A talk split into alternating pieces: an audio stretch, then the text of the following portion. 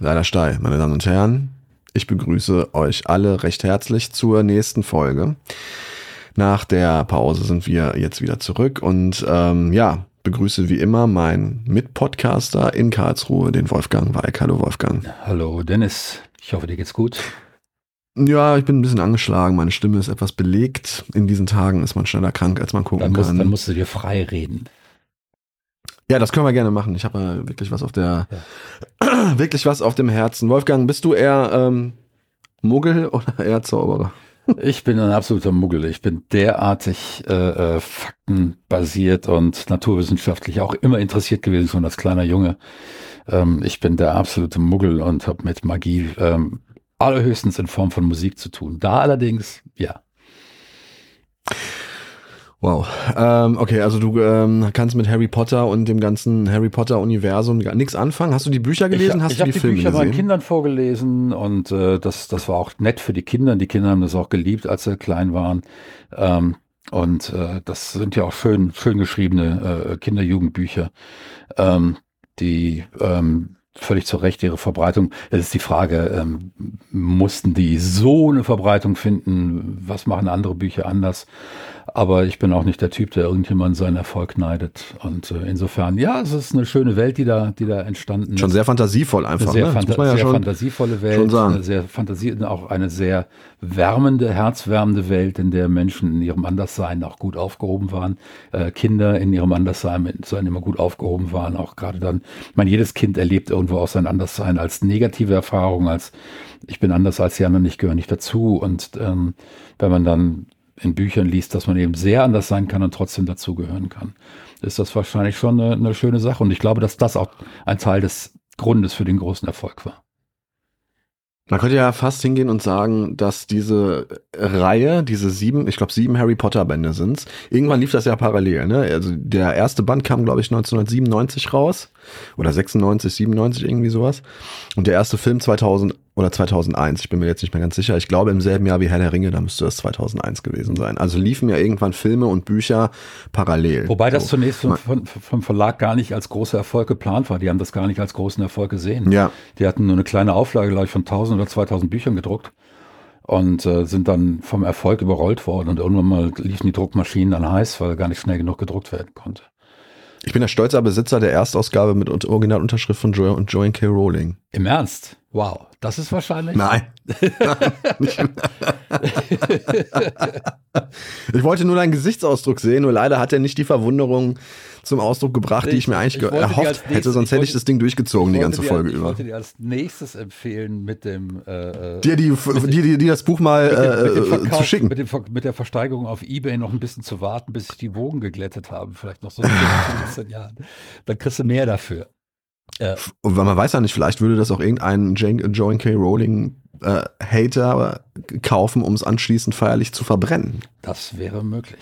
Das wäre möglich. Das, äh Womit wir natürlich schon mit dieser kleinen provokanten, mit diesem provokanten Einstieg meinerseits, ja. also ich besitze übrigens natürlich nicht die Erstausgabe dieses Buches, ähm, beim Thema werden, nämlich der kompletten Kontroverse um Hogwarts Legacy, dem erst jüngst erschienenen AAA Videospiel von ähm, Tja, ich weiß gar nicht von welchem Entwicklerstudio, ehrlich gesagt. Also ich spiele es hier, Portkey Games ist es, glaube ich. Ja.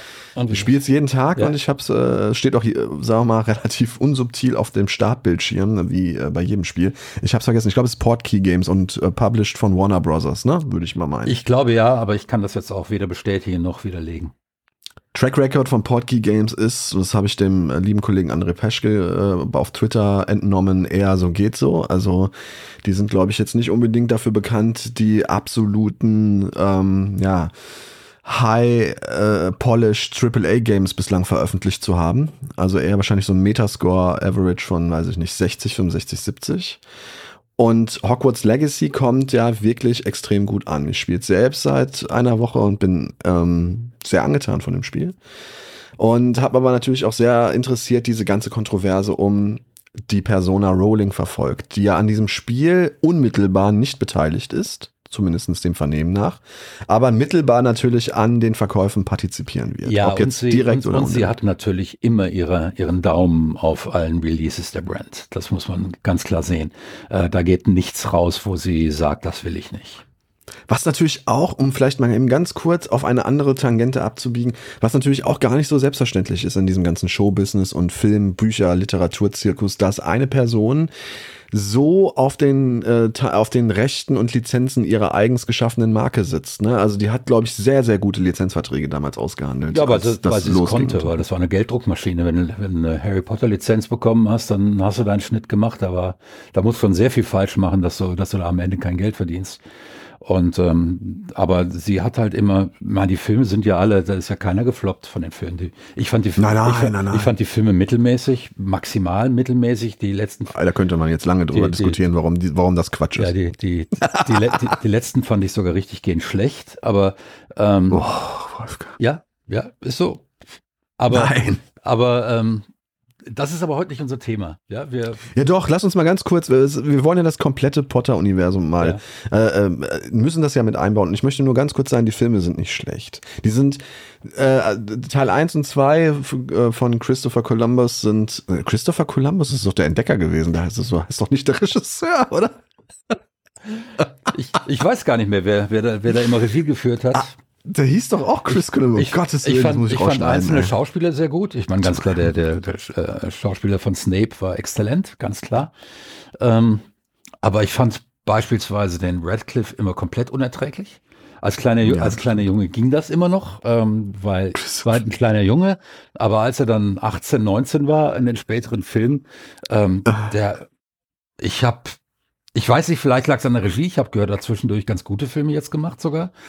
Ja, ähm, ja, ja, Aber ich, äh, ich fand sein, sein Schauspiel immer so hölzern, da habe ich gedacht, boah, ey, da hätten sie mich hinstellen können, das hätte ich besser hingekriegt.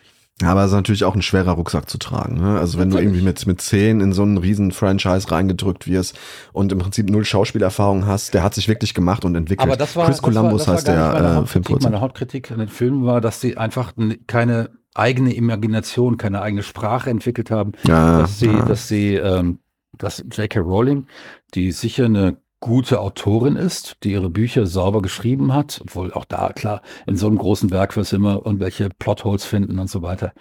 Ähm, wirst immer irgendwelche Inkonsistenzen finden. Aber prinzipiell ist, äh, kann sie erzählen, definitiv. Sonst hätte sie auch nicht über sieben Bücher, ähm, die, oder waren es acht, ich weiß gar nicht, ähm, die, die Leserschaft nicht nur bei der Stange gehalten, sondern immer weiter erweitert. Ja, aber, aber die Filme bilden letzten Endes die Bücher ab, eins zu eins. Und das, was beispielsweise eben Jackson mit Herr der Ringe gemacht hat, ähm, indem er wirklich einen Film oder Filme daraus gemacht hat, das ist äh, den Film von J.K. Äh, über, über Harry Potter nicht gelungen, dass da ein eigenständiges Werk entstanden ist, das als, ähm, als Film sein eigenes Recht hat. Eigentlich ratifizieren sich die Filme dadurch, dass sie Verfilmungen der Bücher sind. Und sie sind genau ja. das Verfilmungen der Bücher. Das ist meine Hauptkritik. Und ähm, weiter ins Detail möchte ich gar nicht gehen, weil ich glaube, wir haben, nee, müssen wir, wir auch ein anderes Thema heute, glaube ich. Ne? Genau, also pass auf. Also genau, ich wollte einfach mal mit dir darüber sprechen, inwiefern, also man kann es ja fast mittlerweile gar nicht mehr voneinander trennen. Das ist zum einen in der ganzen Diskussion um Hogwarts Legacy wurde ja die Qualität des Spiels, weil die zu dem Zeitpunkt noch gar nicht bekannt war, weil auf den, weil, weil zum, zu dem Zeitpunkt, als die Diskussion ausgebrochen ist, noch gar nicht, äh, die Leute noch gar nicht wissen konnten, ob das Spiel gut oder schlecht wird.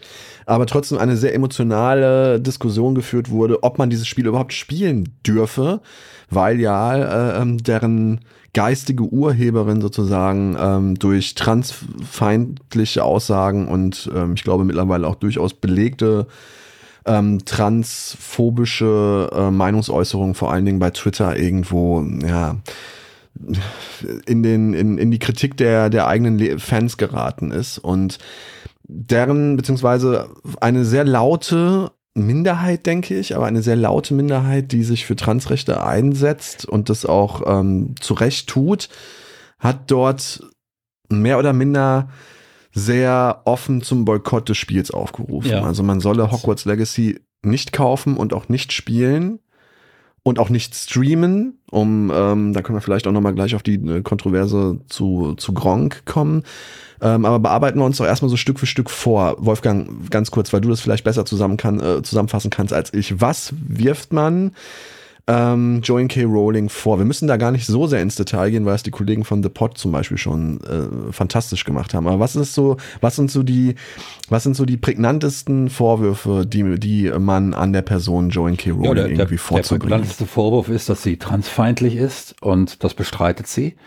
Ähm, und ich möchte an der Stelle auch etwas vorlesen aus einem Essay, den sie geschrieben hat, im Anschluss an die Heftigkeit dieser Diskussion. Ähm, da schrieb sie, und ich habe das mal ins Deutsche übersetzt mit Deep L, ohne jetzt noch mit zwei, drei Korrekturen, die ich gemacht habe. Sie schreibt in diesem Essay unter anderem, ich stehe an der Seite der mutigen Frauen und Männer, Schwule, Heteros und Transsexuelle, die sich für Meinungs- und Gedankenfreiheit und für die Rechte und die Sicherheit einiger der Schwächsten in unserer Gesellschaft einsetzen. Doppelpunkt. Junge, schwule, verletzliche Teenager und Frauen, die auf einen monosexuellen Raum angewiesen sind und ihn behalten wollen. Diesen monosexuellen Raum, das ist diese berühmte ähm, öffentliche Toilette-Diskussion, ähm, auf den sich das bezieht. Ähm, man muss dazu sagen, aus welcher Position schreibt sie das? Äh, sie schreibt das aus der Position einer Frau, die misshandelt worden ist, die das nicht nur behauptet, sondern der Mann, der da konkret in der Diskussion war, nämlich ihr Ex-Ehemann, ähm, der der Vater ihrer Tochter ist. Ähm, der hat dann darüber gefragt, äh, gesagt, ja, es hätte keine Gewalt gegeben, ähm, um im nächsten Satz zu sagen, ich habe sie geohrfeigt, aber ich bereue es nicht. Also es gab keine Gewalt, aber ich habe sie geohrfeigt und ich bereue es nicht. Und in dem Gut, noch ist mir nicht ganz klar, was das äh, sozusagen mit Transmenschen ja, zu Moment, tun haben soll. Moment. Was sie dann sagt ist, ähm, sehr viele Frauen und auch das ist, glaube ich, unbestreitbar. Und ich möchte von vornherein sagen, ich bin längst nicht mit allem, was sie sagt, einverstanden und ich glaube, sie vertut sich. Ähm, und damit nicht von vornherein Leute jetzt die Ohren zuklappen. Ich glaube, sie macht einen Fehler, aber ich halte sie nicht für transphob. Ähm, sie hat die Erfahrung gemacht von sexualisierter Gewalt und von Gewalt von Männern gegen Frauen. Und äh, aus dieser Erfahrung, die sehr viele Frauen gemacht hat, leitet sie ab, dass es sichere Räume für Frauen geben muss, in denen Männer nicht reinkommen. Und sie nimmt eben beispielsweise diese Diskussion um die öffentlichen Toiletten, in die dann demnächst jeder Mann rein kann, der ein Papier vorzeigen kann, dass er eigentlich eine Frau ist. So, worauf sie sich bezieht, ist jetzt weniger, das bestreitet sie gar nicht, dass es Männer gibt, die sich als Frauen fühlen. Ja, und sie bestreitet auch gar nicht, äh, dass diese Menschen Rechte haben müssen, genauso wie alle anderen auch. Das bestreitet sie tatsächlich nicht. Wenn man sich den Essay auf ihrer Webseite durchliest, ähm, dieser Essay heißt, ähm, und der ist relativ lang, der heißt äh, J.K. Rowling writes about her reasons for speaking out on sex and gender issues. Ist vom 10. Juni 2020.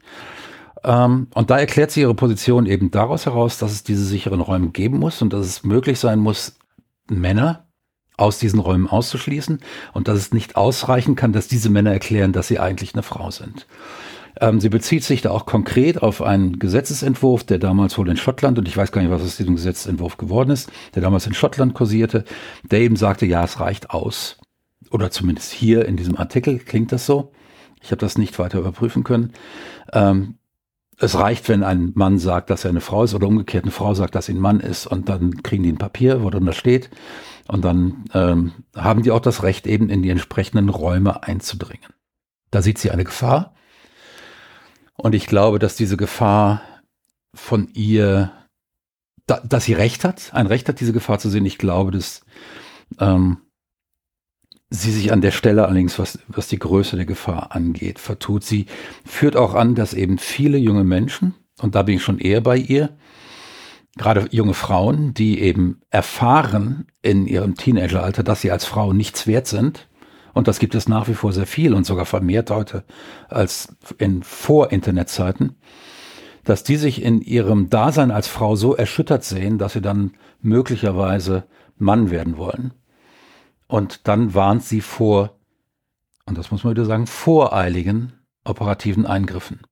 Und dass die Diskussion, wie sie im Augenblick geführt wird, so aggressiv, wie sie von einigen äh, transsexuellen Gruppen geführt wird, ähm, dass das eben nicht berücksichtigt, dass Menschen sich auch vertun und dass man eben weiß, dass, und auch das ist bestätigt, dass, äh, dass viele Menschen, die sich in ihrem Teenageralter nicht sicher sind, welches soziale, psychologische Geschlecht sie haben, es geht nicht um das biologische, es geht dann um das psychologische Geschlecht, dass die ähm, zunächst mal mit dem Gedanken spielen, dass sie trans sein könnten, aber dass eben mehr als die Hälfte von denen wenige Jahre später sich dann doch wieder sicher ist, dass das biologische Geschlecht auch das psychologische ist.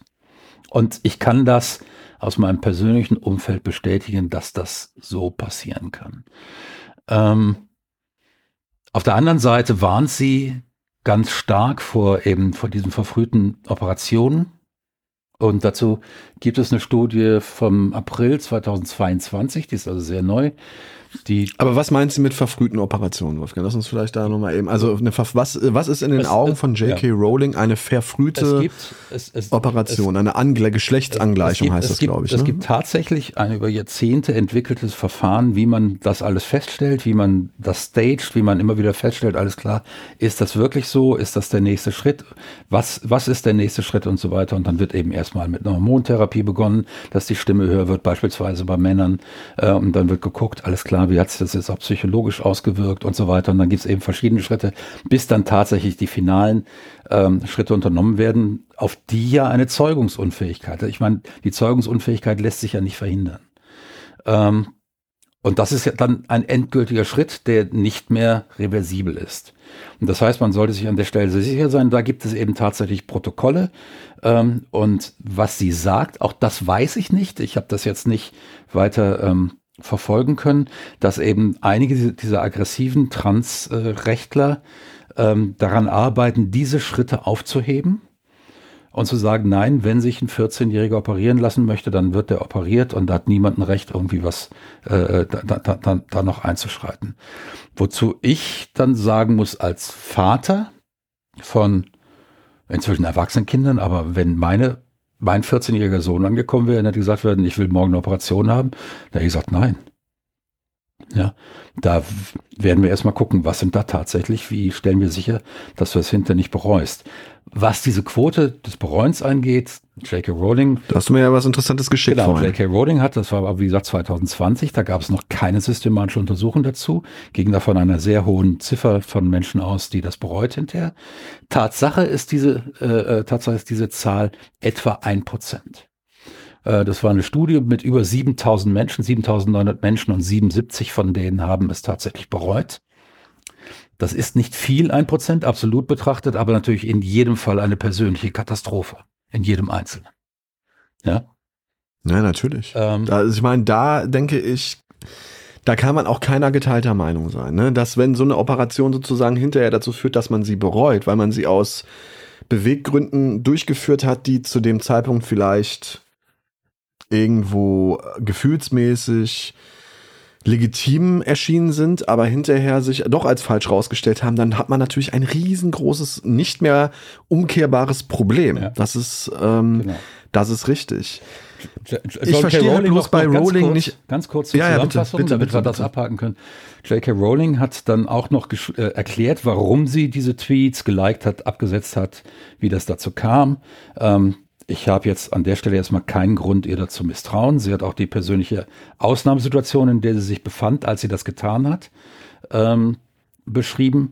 Äh, sie hat auch beschrieben, äh, wie viel Hass bis hin zu Morddrohungen und was weiß ich nicht sie bekommen hat als Antwort auf diese Tweets. Ähm, und ähm, was sie, wofür sie plädiert, ist letzten Endes eben keine Transphobie, ähm, sondern ganz im Gegenteil, sie stellt sich an die Seite von Transmenschen und bezweifelt auch gar nicht, dass es diese Menschen gibt. Das bezweifelt sie nicht. Ähm, und sie bezweifelt auch deren Rechte nicht. Überhaupt nicht. Aber sie sagt, dass eben diese, diese aggressive Art und Weise, mit der Transrechte durchgesetzt werden, letzten Endes auch dazu beitragen wird, dass hart umkämpfte Frauenrechte nach Safe Spaces geschwächt werden. Und dass da eben ähm, dass sie an der Stelle eben sagt, das darf nicht sein. Es kann nicht sein, dass äh, die, die Rechte der einen Gruppe ähm, dann zu Lasten der hart erkämpften Rechte der anderen Gruppe gehen. Und ähm, ich kann das nachvollziehen. Ich glaube, dass ich glaube, dass sie ähm, die einzelnen Elemente ihrer Argumentation nicht immer richtig gewichtet. Das macht ihre Argumente an sich aber nicht falsch. Es macht ihre Gesamtargumentation angreifbar, aber wer hingeht und sagt, dass sie transphob ist, ähm, der, ja, der wirft dem Mond vor, dass er keine Sonne ist. Das ist, also da, da, da, da kann ich nicht mehr mit. Ähm, und dann kommen noch diese Boykottaufrufe und dann sind wir wieder bei. Ja, da kommen wir gleich zu. Da da, genau, eben nochmal. Das ist nochmal was ganz anderes. Aber das ist jetzt erstmal meine Einschätzung, nachdem ich ja. Ihren Essay gelesen habe, nachdem ich die ganzen Vorwürfe gelesen habe. Ich habe, wie gesagt. Kann es sein, dass ja? das äh, eine defizitäre Einschätzung ist? Meine? Ja, nat ja. natürlich. Natürlich.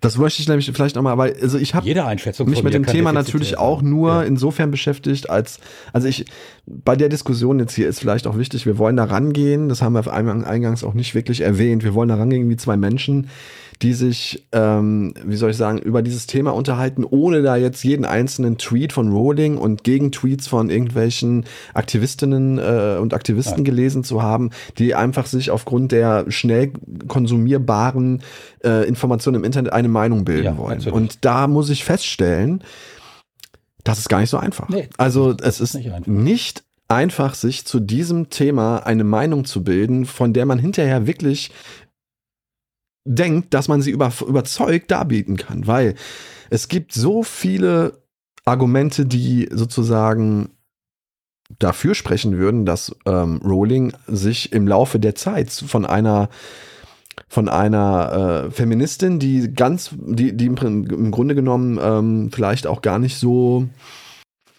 äh, unvalide, äh, wie, wie soll ich sagen, Befürchtungen hat, die du ja gerade auch vorgetragen hast, ähm, zu, hin vielleicht zu einer absoluten transphoben ähm, verschwörungsideologischen Person entwickelt hat im Laufe der letzten im Laufe der letzten Jahre. Das ist wie so ein Kaninchenbau in in in, in äh, in dem man irgendwie äh, eintauchen kann und, und, und dort sich verlieren kann in den unterschiedlichsten Irrungen und Wirrungen ähm, des Internets. Ja, und aber, es aber, fällt mir sehr schwer, da eine dezidierte Meinung zu, zu haben. Habe ich ganz ehrlich sagen. Deswegen möchte ich an dieser Schwatte ganz kurz, Wolfgang, an dieser Stelle auch sagen, auch wenn es mir normalerweise sehr leicht fällt, eine Meinung zu haben, aber hier an dieser Stelle ich könnte, ähm, mir fällt sehr schwer zu sagen, sie ist eine transphobe Persönlichkeit, die man ächten soll. Das würde ich sowieso wahrscheinlich so nie äh, ähm, formulieren.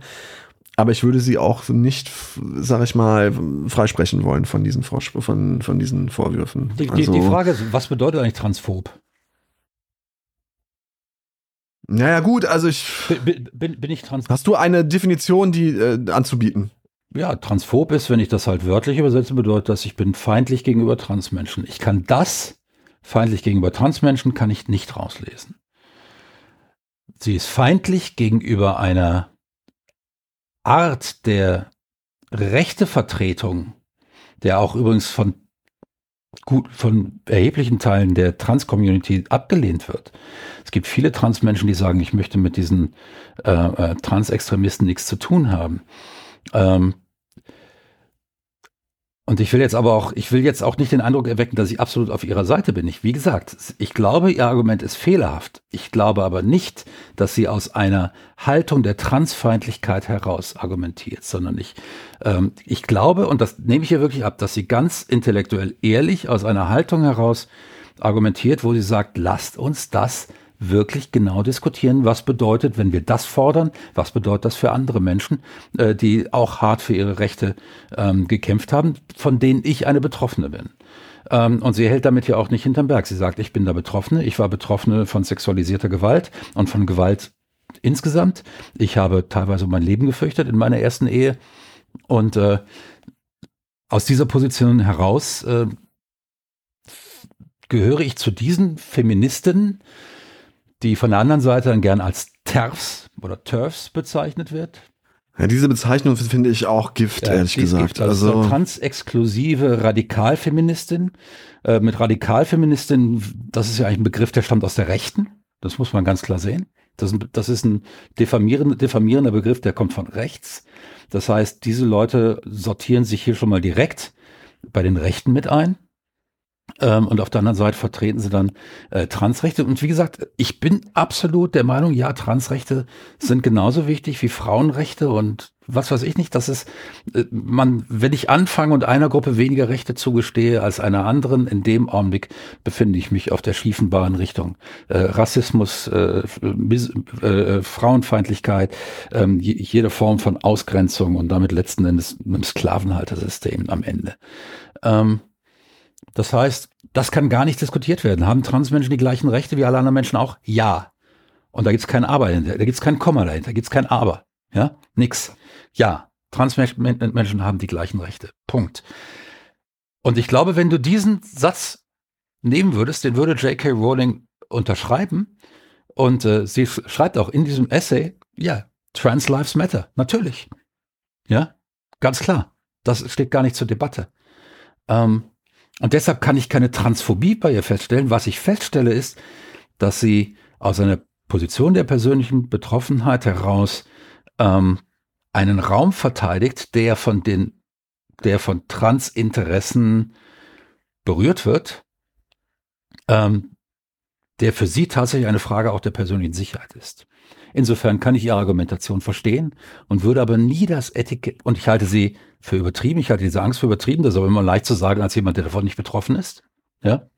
Für jemand, der da persönlich betroffen ist, der sagt, wie kannst du es wagen, das für übertrieben zu halten, kann ich komplett nachvollziehen, äh, diese Argumentation. Und aus dieser Position heraus sagt sie, nein, ich denke, an der Stelle müssen wir ähm, äh, müssen wir eingreifen. Das ist aber gar nicht gegen Transmenschen, sondern ist gegen diese Form der Argumentation gerichtet. Und das ist nicht unbedingt, das ist nicht schon transphob. Transphob wenn, äh, wäre, wenn sie sagen würde, Transmenschen haben weniger Rechte als äh, normale Menschen, Schwule, Lesben und so weiter. Und es gibt auch nur das Biologische, das sagt sie nicht mal, dass es nur das biologische Geschlecht gibt. Das wird ja auch unterstellt. Sie sagt aber, es gibt auch das biologische Geschlecht. Ja. Ein Beispiel für diese, für die ähm, für den besonderen Schwierigkeitsgrad, sich in dieser Diskussion eine Meinung bilden zu können, möchte ich mal ganz kurz eben vorlesen. Ein Artikel vom Spiegel vom 6. Oktober letzten Jahres. Mhm. Ähm, die Überschrift ist Rowling kritisiert Gesetzesänderungen zugunsten von Transmenschen. Joanne K. Rowling bezeichnet sich selbst als Feministin. Die Theorie, das eigene Geschlecht sei ein Konstrukt und damit frei wählbar, behagt ihr nicht.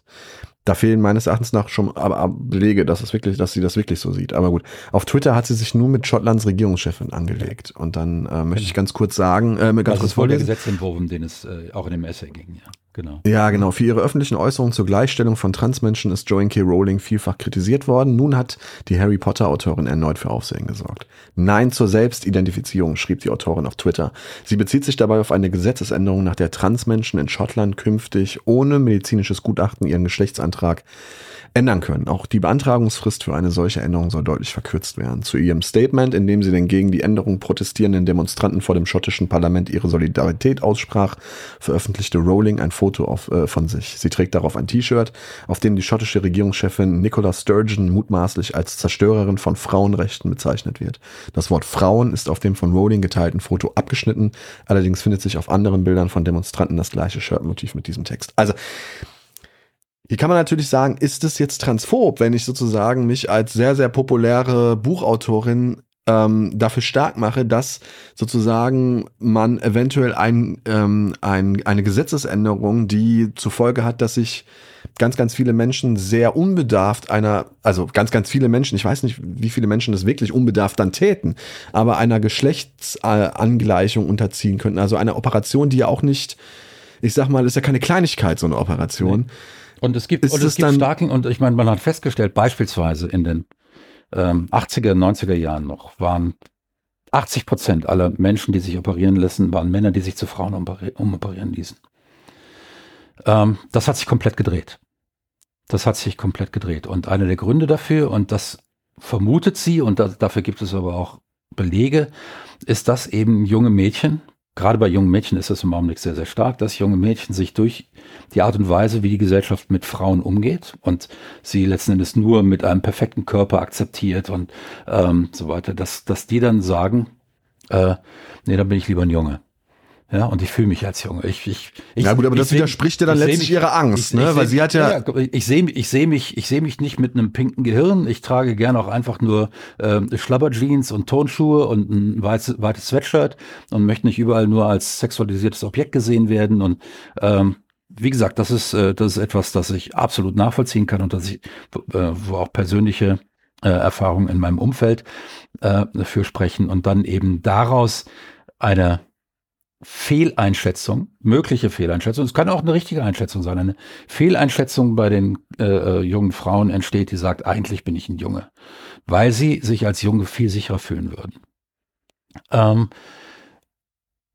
und Tatsache ist, dass das nach wenigen Jahren oft sogar in der überwiegenden Anzahl der Fälle wieder verschwindet. Das alles lässt sich belegen.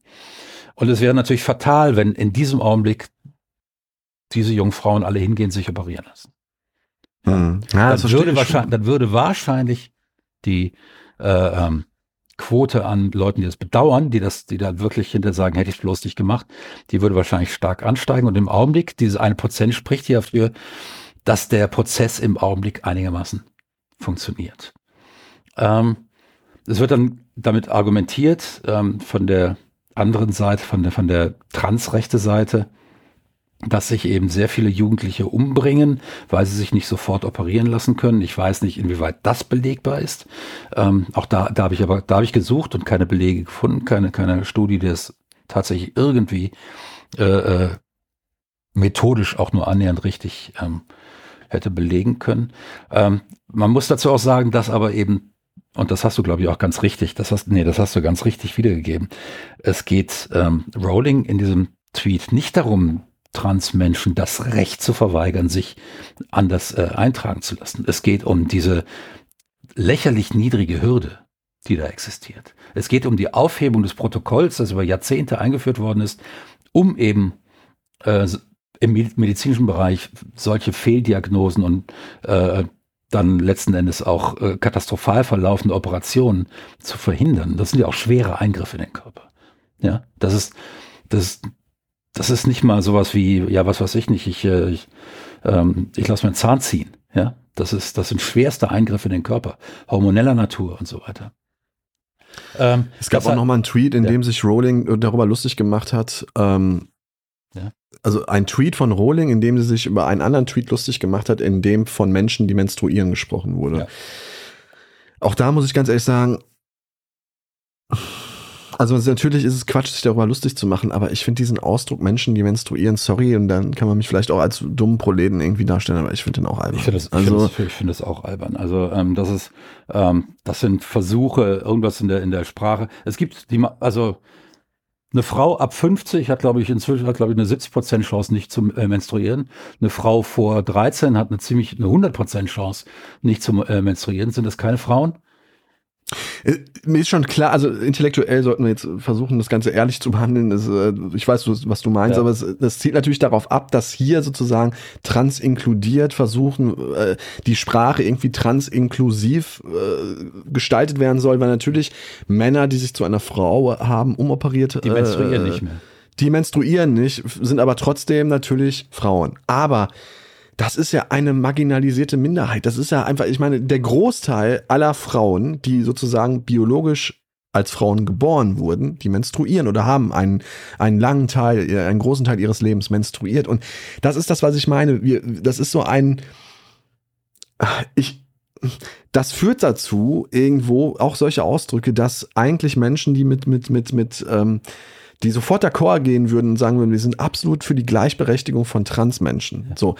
Wenn aber sich an solchen Äußerungen sozusagen, wenn das der Funke der, des Zorns ist, an dem sich der Zorn entzündet, wenn, wenn man sich über Menschen, die menstruieren, lustig macht, das finde ich auch ein bisschen, es ist äh, genau wie weiblich gelesene Person und so, das sind alles so, so, im, so Schneeflockenbegriffe irgendwo, wo man einfach versuchen möchte, um jeden Preis alle Menschen dieser Welt bei, bei, bei, also zum, oder man möchte der, auf keinen Fall irgendjemanden ausschließen. Bei der, Weib, also, bei der weiblich gelesenen Person äh, würde ich dir widersprechen, das ist aber jetzt gar nicht unser Thema, weil das hat eine andere Funktion. Dieser Begriff hat eine andere Funktion.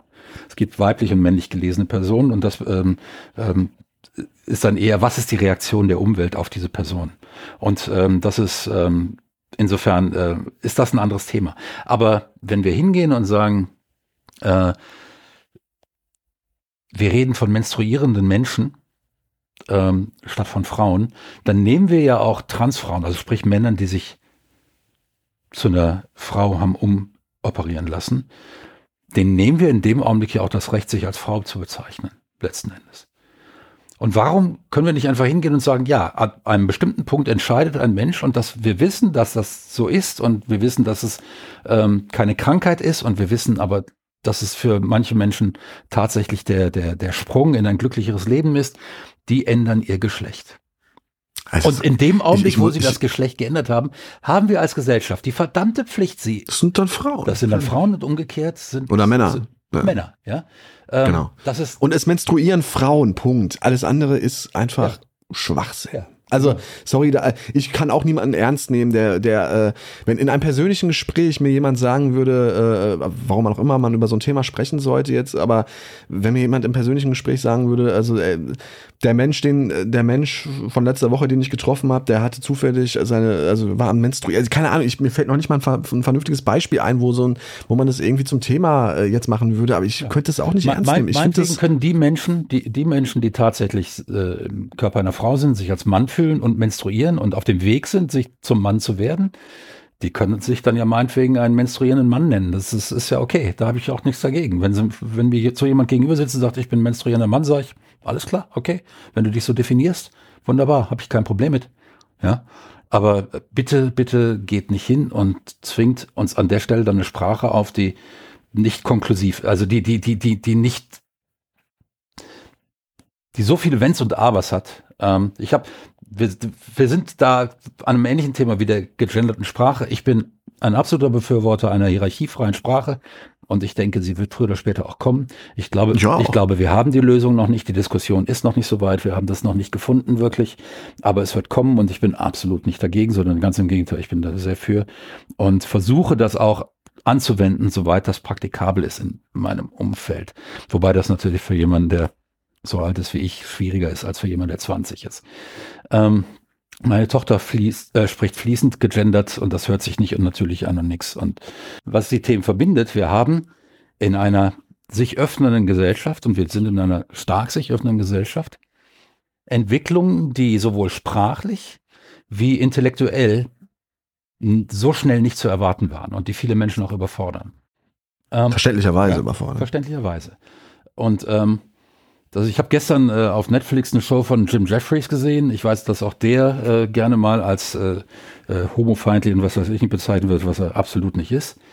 Ähm, auch da wieder verkürzte Diskussionen. Das Internet tut überhaupt einer intellektuell ehrlichen Diskussion in aller Regel nicht gut. Ähm, man sollte nichts glauben, was über irgendjemanden im Internet behauptet wird, außer Trump und Putin sind Faschisten. Das steht fest. Ähm, und äh, dass der FC Schalke 04 scheiße ist. Ich, hatte, ja. ich weiß gar nicht warum, aber hier liegt ein Schalke 04. Ich, ein Kugelschreiber auf meinem Schreibtisch. Das muss doch irgendjemand die absichtlich und, und ich rede Und ich rede mit dir. Trotzdem, da siehst du mal, wie liberal ich bin. Jedenfalls, jedenfalls viele dieser Diskussionen stecken noch in den Anfängen. Die Problematik ist relativ neu. Sie ist gerade erst ins Bewusstsein der, des Mainstreams geraten wird da auch teilweise abgelehnt als Problem, wird teilweise angenommen als Problem und ich will der auch nicht, aber das geht mir zu weit. Die Argumentation höre ich viel. Jim Jeffries, um auf den zurückkommen, erzählte von seinem Vater, der Anfang Mitte 80 ist. Und irgendwann gab es in Australien dann eine Abstimmung, ob Homo-Ehe erlaubt sein soll. Und er hat tatsächlich seinen Vater, der damit groß geworden ist, dass das kranke Menschen sind, Homosexuelle, hatte dazu gebracht, für die Homo-Ehe zu stimmen. Ja. Ähm, auch so viel dazu, dass Jim Jeffries äh, homofeindlich ist. Nein, er hat seinen Vater dazu gebracht, für die Homo-Ehe zu stimmen. Das machst du normal nicht, wenn du homofeindlich bist. Und ähm, das ist, und er sagt dann, ja, aber dann kommen, was weiß ich nicht, kommen die nächsten dann mit Trans und so weiter. Und da ist, da kommt mein Vater nicht mehr mit. Ja. Und ja, und dann sagt er hier, ihr Millennials, ihr seid die. Das kann man doch den Menschen auch nicht vorwerfen. Und dann sagt er, ihr Millennials, ihr seid die Schl Schlimmsten von den Schlimmsten. Ihr könnt nichts dafür, das Internet hat, hat euch dazu gemacht, aber ihr seid die Schlimmsten. Und ja, ihr seid die progressivste Generation aller Zeiten. Seid ihr. So, jetzt lass uns mal eben aber, ganz kurz. Ganz kurz. Und jetzt kommt der Punkt. Ja. Jede Generation vor euch, und ich würde einschränken seit den 60er Jahren, war auch die progressivste Generation aller Zeiten. Ja, natürlich. Ja? Das ist und das wird gerne vergessen. Bei die, und dann muss man sehen, dass J.K. Rowling ist Mitte der 60er Jahre geboren. Ähm, und äh, sie ist also letzten Endes meine Generation, also diese Grenze zwischen äh, Boomer und Generation X, äh, auf, auf der wir sitzen. Und ähm, entsprechend äh, ist sie als Feministin, als radikale Feministin äh, natürlich auch geprägt von ihrer Zeit. Und das ist natürlich ihr Thema, das ist ganz klar. Und dass sie möglicherweise beim Thema Trans dann auch noch wieder gewisse ähm, Berührungsängste hat oder Überforderungssymptome, die ich auch wahrscheinlich habe. Ähm, ja, das soll uns vorwerfen, wer frei, äh, wer ohne Schuld ist und inzwischen 60 Jahre auf diesem Planeten lebt und noch nie diese Berührungsängste gekannt hat. Als 20-Jähriger habe ich die auch nicht gehabt. Keine. Null. Bloß hat man damals nicht über Trans geredet. Zwei Punkte. Mhm. Und da möchte ich gerne ähm, zu dem Spiel kommen. Ja. Ähm, weil du hast gerade eigentlich einen ganz guten Bogen dahin geschlagen. Also zum einen, nochmal, ne, äh, bevor uns ähm, die unsere Hörerinnen und Hörer, so gender ich im Übrigen, das finde ich viel angenehmer, äh, aufs Dach steigen, weil wir uns Damit hier schließt du aber Transmenschen oder, oder äh, nicht, nicht binäre Personen aus. Ja, das ist mir aber echt gesagt, sorry, das ist mir scheißegal. Ja. Also, ich will die Transmenschen nicht ausschließen, aber wer sich ausgeschlossen fühlt, weil ich Hörerinnen und Hörer sage, der, der, der hat eh ganz andere Probleme, meines Erachtens ja. nach. Also, sorry, irgendwo ist auch mal Schluss. Ähm, so, jetzt hier mal, mal ein provokanter Take. Ja. so. Außerdem, wo schließt denn bitte HörerInnen Transmenschen mit ein? Äh, in der kurzen Pause? Ja, in der kurzen Pause werden die mit ein. Ach, hör doch auf. Also, was ist das denn für ein Unfug? Also, ganz ehrlich, was ist das denn für ein Schwachsinn? Wer hat sich denn so einen Blödsinn ausgedacht? Komm, jetzt mach mal deinen Punkt. Ja, du hast mich hier provoziert. Ich muss auch damit leben, wenn ich zurückschieße. ähm, nein, also ich wollte jetzt vielleicht noch mal ganz kurz eben sagen, natürlich führen wir diese, diese Diskussion ganz bewusst defizitär. Das ist, wir sind keine Experten in Sachen Join Key Rolling und ich habe ich habe mich wirklich so gut eingelesen in dieses Thema, wie es geht und habe äh, natürlich auch vor ein oder zwei Wochen diesen wirklich außergewöhnlich guten The Pod Podcast dazu gehört, in dem ganz, ganz viele Aussagen von Rowling, die ich jetzt so oft im ersten, beim ersten Googlen äh, ähm, gar nicht gefunden habe, nochmal seziert werden, wo es dann auch irgendwie völlig absurd wurde und wo dann auch irgendwelche äh, kruden Thesen aufgestellt worden sind. Die habe ich jetzt hier alle gar nicht berücksichtigt, wenn man die beim schnellen, beim schnellen Googlen, so wie das wahrscheinlich der Otto Normal Internet-User macht, der sich über dieses Thema informieren will, der findet das offensichtlich gar nicht so schnell. Ich würde diese Frau nach meiner äh, Einschätzung, nach dem, was ich bis jetzt gelesen habe, auf jeden Fall, ich sehe sie auch problematisch. Ich frage mich, warum kommt, oder vielleicht kam es und ich habe es nicht gelesen, warum kommt Rowling nicht um die Ecke mit einem noch viel, viel deutlicheren Statement? Warum, äh, oder gab es das? Du hast ja aus einem Essay offensichtlich. Ja, li äh, lies, lies äh, das Essay durch, äh, den Essay, das Essay. Von wann ist das? Das ist von 2020, 10. Juni 2020. Ja, das ist viel zu alt schon, das brauchen wir gar nicht mehr. Nein, es ist aber auf ihrer schon. Webseite und deshalb gilt es noch. Ja, das ist richtig, ja. aber wir haben ja nun mal 2023 und, und äh, die Welt hat sich weitergedreht und ähm, sie hat sich offensichtlich ein wenig ähm, radikalisiert noch, wenn ja, man das so. Aber wenn sie dieses Essay nicht mehr meinen würde, dann würde sie es runternehmen, oder? Naja, gut, also weiß ich nicht. Ich, ich, ne? äh, weißt du, ich, ich bin immer, ich werde zunehmend äh, ähm, zögerlich, wenn ich Leute an dem messe, was sie im Internet äh, in kürzest Form auf Twitter oder was weiß ich nicht äh, äh, von sich geben, äh, möglicherweise auch aus einem emotionalen äh, Zustand heraus, der nicht der normale Zustand ist, wenn ich auch eine Langform davon irgendwo lesen kann. Und dann nehme ich lieber die Langform. Und deswegen habe ich mir den Essay durchgelesen und kann in dem Essay keine Transfeindlichkeit feststellen. Was ich feststelle, mhm. ist eine Feindlichkeit gegenüber dem Prozess und gegenüber Forderungen, in denen sie Errungenschaften bedroht sieht, die für die Feministinnen lange gekämpft haben und aus guten Gründen lange gekämpft haben. Ob diese Bedrohung so real ist, ist wieder eine ganz andere Frage. Das müsste man diskutieren. Das Problem ist natürlich, du kannst nicht diskutieren, wenn du von vornherein jemanden als transphob hinstellst. Ja, das ist, und jetzt, du machst das ja ganz wunderbar. Ich muss dich noch nicht mal auf das richtige Gleis 9 3 Viertel schicken.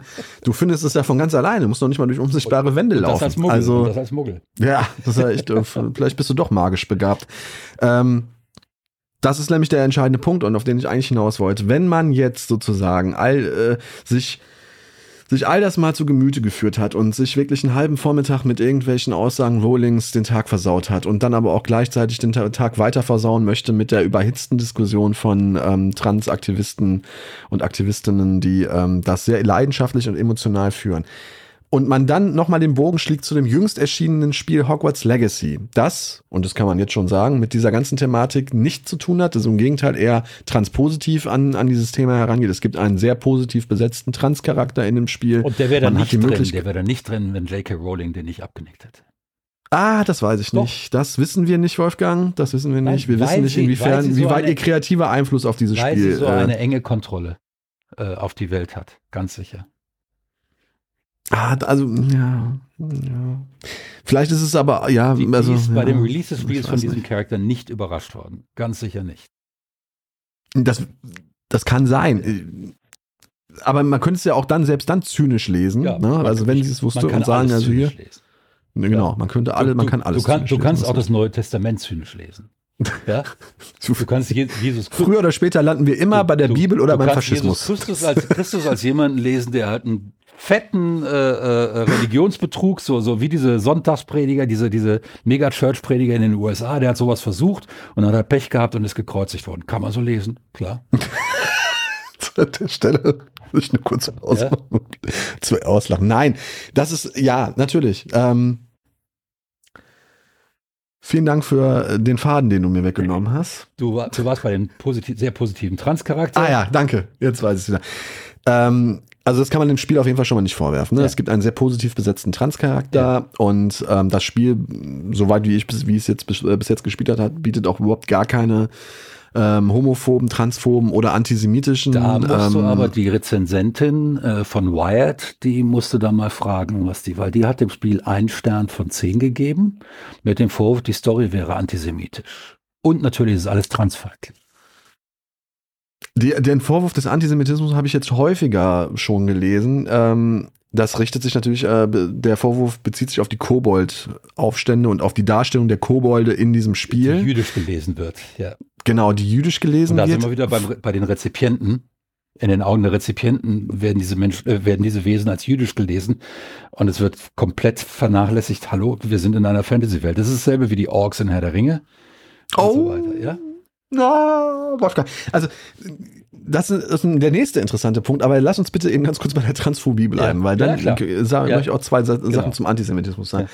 Ja. Ähm, das ist eigentlich eine völlig umgedrehte Rolle heute hier. Ich bin äh, der hier, der, der, der, äh, dessen Alarmglocken irgendwie ziemlich äh, laut äh, schrillen und du bist der, der es lockerer sieht. Das ist eigentlich umgekehrt, äh, meistens der Fall. Ähm, Jetzt habe ich schon wieder den Faden verloren. Wolfgang, was ist denn da du los? Du warst bei dem Trans-Character also, und das Genau, das, das ist sehr positiv. So, und jetzt gibt bekommt. es, genau, ich wollte ja. ja. eigentlich das Bigger Picture zeichnen ja. von dem Spiel. Ne? Also, äh, ähm, das ist eine sehr lebendige Diskussion, meine Damen und Herren. Sie merken, wir haben nicht in allen Sachen hier die gleiche Meinung. Ähm, das Spiel hat ja durch diese Ausgangskontroverse im Grunde genommen gar keine faire Chance gehabt, jemals fair behandelt zu werden bei den Menschen, die von vornherein gesagt haben, wir, man darf dieses Spiel nicht spielen, eben weil die geistige Urheberin vermeintlich transphob ist. Ich möchte da jetzt, äh, möchte das jetzt nicht so klar und deutlich ausdrücken, wie das manch anderer tut. Wie siehst du das? Also ich bin persönlich der Meinung, dass das absoluter Schwachsinn ist. Und zwar, also mit der Vehemenz, mit der dort ein Boykott gefordert wird, und gefordert wurde und, äh, und gesagt und teilweise gesagt wird, wer dieses Spiel spielt, und solche Tweets habe ich selbst gelesen, wer dieses Spiel spielen will, ist ein Rassist und ein Transphob und ist mitschuld am geplanten Genozid also das ist kein Witz, das äh, habe ich so bei Twitter gelesen, ist, ist mitschuldig am geplanten Genozid Rollings an Transmenschen. Da muss man sich doch wirklich fragen, welche Tabletten benötigen diese Menschen, damit es ihnen besser geht und damit sie wieder klar denken können? Die, also, brauchen genau, ein, die brauchen genau eine Tablette, nämlich mal einen massiven Internetentzug. Ähm, ja. Das ist, ähm, Nein, ich meine, das ist natürlich. Aber was ist also denn da los? Ich bin, ich bin, Warte, ganz ja. kurz, Wolfgang, ganz kurz, weil ich, ja. ich bin noch nicht fertig. Okay also es, das ist jetzt das eine extreme Beispiel. Ne? Also das ist sozusagen Level 10 der Eskalationsstufe von wie sehr kann man sich in eine Sache reinsteigern, bis man den Blick auf die Realität völlig vernachlässigt. vernachlässigt. Aber was ja auch passieren kann, ist, du bist ein sehr bekannter Streamer, hast eine millionenfache Reichweite wie Eric Range alias Gronk sagst in einem, ähm, in einem Twitch-Stream vor laufender Kamera, dass dir Joanne K. Rowling, die Persona Joanne K. Rowling, egal ist. Sie spielt in deinem Leben keine Rolle. Sie hat ihre, ganze Denkweise und Denkstruktur hat keinerlei Einfluss auf dein Leben. Du möchtest dieses Spiel aber natürlich spielen und, und äh, da hängt ja auch wahrscheinlich äh, durchaus monetärer Hintergedanke dran, dass man mit diesem Spiel, was einfach durch die Decke geht auf, auf Twitch und äh, auf YouTube und in diversen anderen äh, Streaming-Plattformen, natürlich auch den, der eigenen Community zur Verfügung stellen will, weil es die ganze Welt spielt und man vielleicht sogar auch ein selber ein ehrliches Interesse hat, äh, zu erfahren, ob es gut ist oder nicht.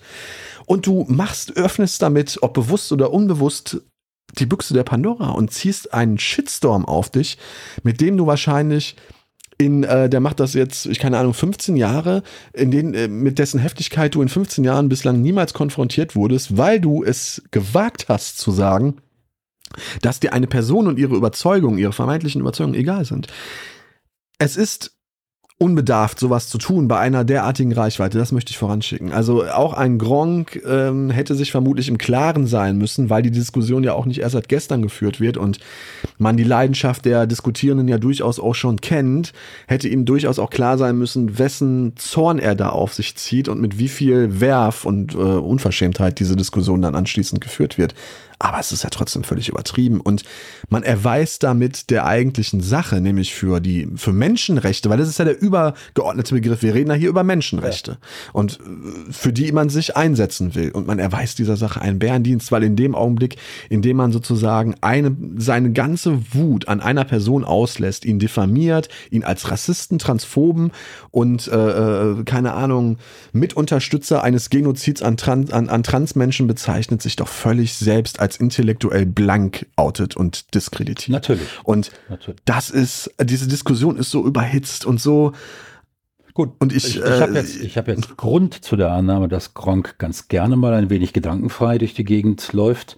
Ähm, ich weiß, dass wir mal aneinander geraten sind. Ähm, er hatte ähm, eine seiner Nebengeschäfte, an dem er beteiligt war, war eben eine Online-Redaktion und die hatte eine ähm, Stellenanzeige gepostet für Redakteure ehrenhalber. Das ist die Play Massive GmbH gewesen, genau. die er, ähm, die genau, er mit äh, Valentin ich, irgendwas Sarasa. Damals habe ich darüber einen Blog-Eintrag geschrieben, worauf das dann auch schnell verschwand äh, mit den Redakteuren ehrenhalber. Ähm, was, äh, was letzten Endes nach dem Motto, du darfst für mich arbeiten und das ist eine Ehre und deshalb kriegst du auch kein Geld dafür. Ähm, das, ist, das ging natürlich gar nicht. Äh, ich würde ihm da jetzt gar nicht äh, große ausbeuterische Absicht unterstellen. Ich würde einfach sagen, das ist komplett unpolitisch, apolitisch und gedankenfrei. Ähnlich würde ich seine Äußerung jetzt zu J.K. Rowling einordnen, ähm, was auf eine gewisse Problematik schon aber das muss er mit sich ausmachen. Und ähm, die Art und Weise des Shitstorms, die da auf ihn niedergegangen ist, geht aber natürlich an der Stelle überhaupt nicht. Ähm, wie überhaupt die, die ganzen Re äh, Reaktionen derartig. Letzten Endes haben die dazu geführt, dass das Spiel viel erfolgreicher ist, als es hätte sein können, normalerweise. Da würde ich, dir, da würde ich dir zum Beispiel ja. entschieden widersprechen, ehrlich gesagt. Ja? Das glaube ich, ich, ich. Ich glaube tatsächlich, das hat so viel freie äh, PA bekommen dadurch. Ach. Das glaube ich. Also das Spiel wäre nicht weniger erfolgreich gewesen, wenn, wenn äh, es überhaupt gar keinen Shitstorm gegeben werden, hätte. Werden wir nicht feststellen können. In aller Regel kannst du aber davon ausgehen, dass eben Shitstorms sehr häufig das Gegenteil von dem erreichen. aber das impliziert ja sozusagen, dass sich irgendjemand dieses Spiel kauft, nur aufgrund der Tatsache, dass er sozusagen durch diesen Boykott erst auf dieses Spiel auf, aufmerksam, auf, durch den, auf der, äh, auf der, äh, auf, genau auf der Seite, die sich, äh, die, ähm, die sich da jetzt von J.K. Rowling repräsentiert fühlt, ohne notwendigerweise von ihr repräsentiert zu sein, und das ist nämlich die Rechte, ist genau das eine beliebte Re äh, Reaktion. Genau das. Nochmal, sorry, ich war jetzt geistig. Also auf, auf, der, auf der politischen Seite, die sich jetzt von J.K. Rowling repräsentiert fühlt, nämlich die Rechte, die wirklich ausschließende Seite, ja, die ja. Trans-Exclusive-Seite.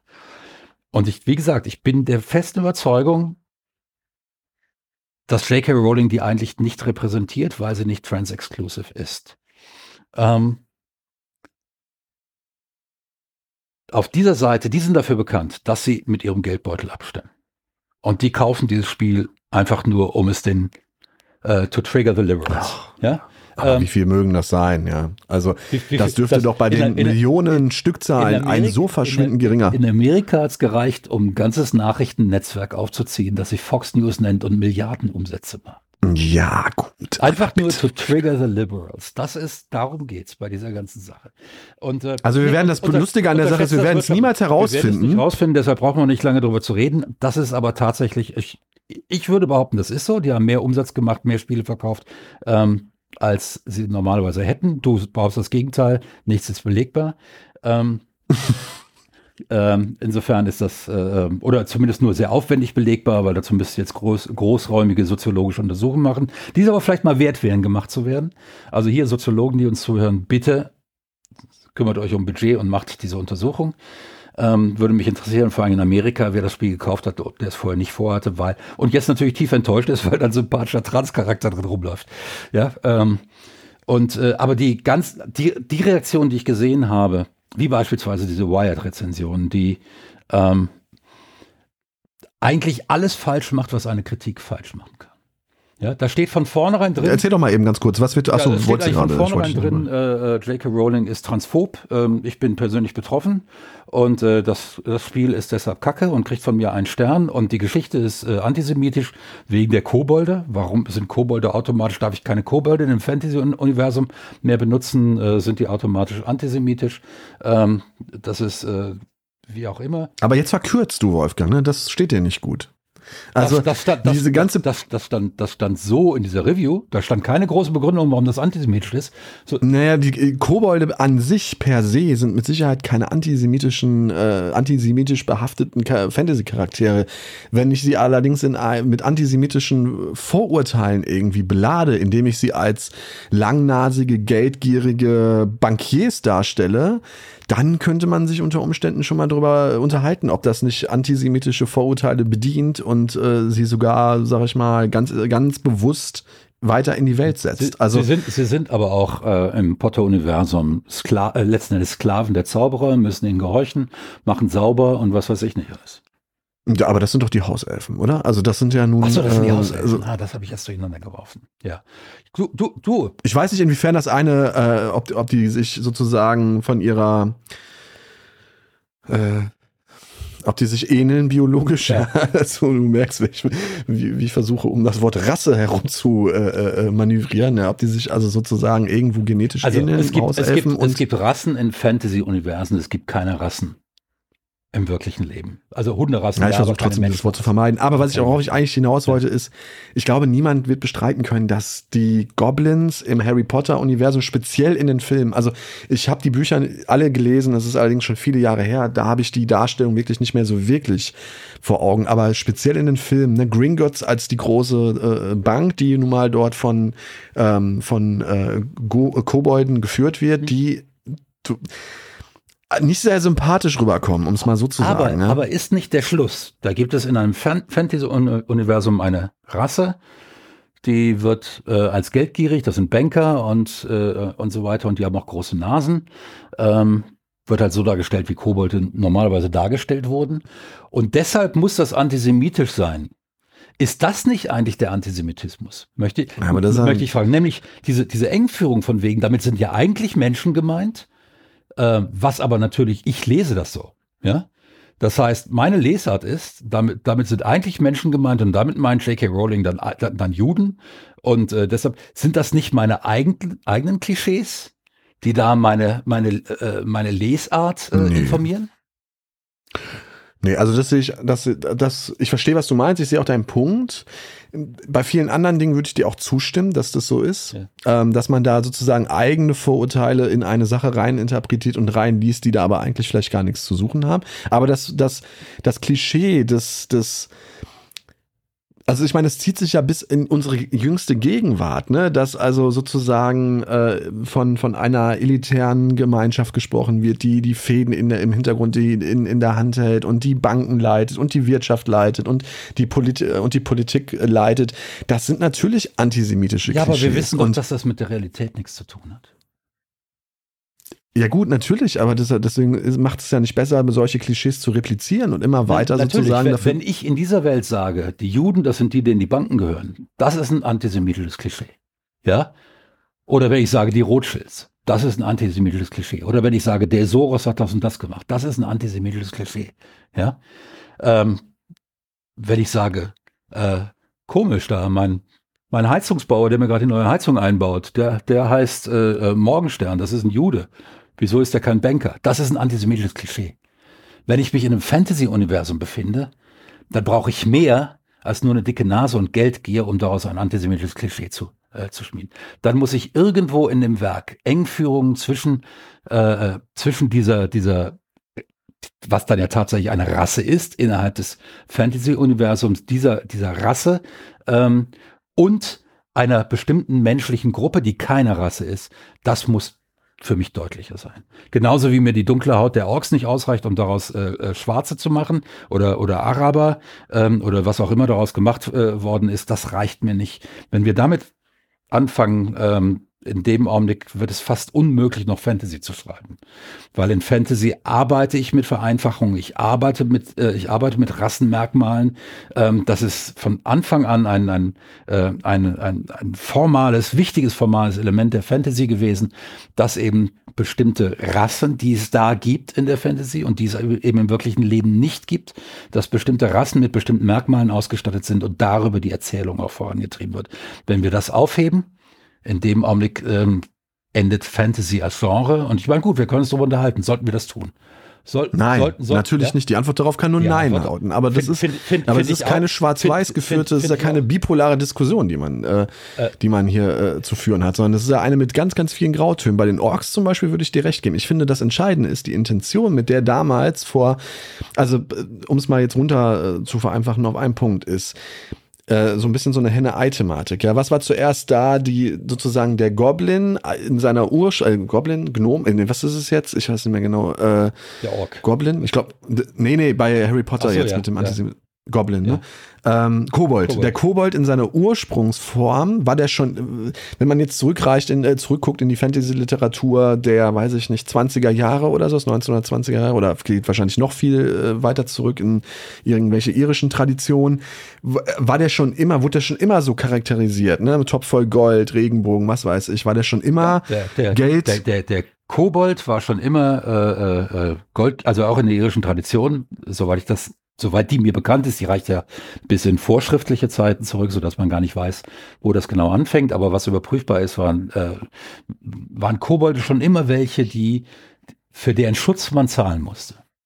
Ja, das war nicht immer Gold. Das war ähm, also beispielsweise bei Neil Gaiman ist es ähm, ähm, in, in American Gods diese eine Frau, die dann später nach Amerika kommt.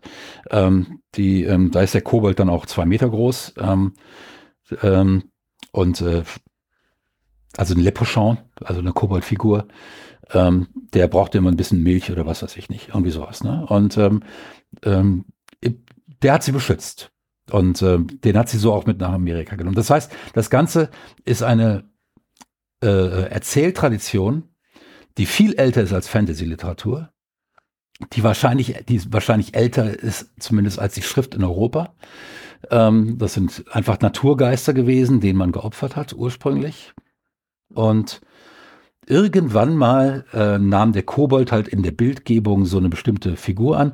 Und es kann sein, weiß ich nicht, und das wird unglaublich schwer, das zu überprüfen. Es kann sein, dass da vielleicht schon antisemitische Klischees mit reinspielten. Das, ja, genau da wollte ich, darauf wollte ich hinaus. An der Stelle. So. Aber daraus zu schließen, das, das wurde aber nie so groß diskutiert. Ich erinnere mich nicht dran aus den 60er, 70er, 80er und auch 90er und Nuller Jahren ähm, in denen ich ja lebte und in denen ich sowas, dass da jemals die, der Vorwurf gekommen wäre, der Kobold wäre eine antisemitische Figur. Jetzt hat äh, ähm, äh, äh, Rowling äh, ihre Kobolde in den End-90ern eingeführt und ich, es gibt außerhalb des Harry Potter-Universums, wo die Kobolde halt auftauchen als geldgierige Großnase gewesen. Es gibt außerhalb dessen nicht einen Hinweis darauf, dass J.K. Rowling irgendwie auch nur im Verdacht stand, antisemitisch zu sein. Nein, das glaube ich ja. auch nicht. Das glaube ich so. auch nicht. Da wurden einfach äh, Fantasy-Klischees ähm, reproduziert. Genau. Was ich aber schön finde, um das vielleicht ganz kurz abzuschließen, diese Diskussion um Antisemitismus in dem Spiel, den gibt es meines Erachtens nach nicht. Und ich glaube auch nicht, dass J.K. Rowling eine Antisemitin ist, aber ich finde es gut, eine gewisse Awareness zu schaffen für dieses Thema, dass wir auch in Klar. Zukunft mit, Fantasy, mit, mit, mit Fantasy-Tropes ja, ein wenig ist, aber mit welcher sensibler umgehen, dass man... Ja, du hast natürlich völlig recht, wir müssen darauf aufpassen, wir müssen darüber reden, das ist wieder so eine neue Diskussion, die wir führen. Und natürlich müssen wir die führen. Und du wirst von mir nie, nie hören, die Diskussion müssen wir nicht führen, ja, Außer über die, dass Putin und Trump Faschisten sind. Die müssen wir nicht führen. Aber, aber ähm, wenn wir jetzt eben anfangen und sagen, dass ja Kobolde sind eine schwierige Figur in Fantasy-Universen, muss, dann muss man sich fragen, was stellt man mit Kobolden an? Was ist vielleicht die Essenz des Kobolds gewesen früher? Und vielleicht hilft es da wieder eher hin zurückzugehen. Für sowas haben wir dann ja auch Forschung, auch Mythologie. Ähm, sprich die, die Lehre von den Erzählungen und können gucken, wie hat sich das äh, entwickelt. Wenn wir, wenn genau, wir, und dann eine gewisse also, Sensibilität also schaffen. Jetzt, äh, jetzt, und nicht weiter, also ja, das Ding ist doch, Wolfgang, pass machen, dass die auf einmal Antisemitin ist. Ja, das fehlt, das führt am, am, am eigentlichen Problem nee, vorbei. Da das ist einem auch absolut ja.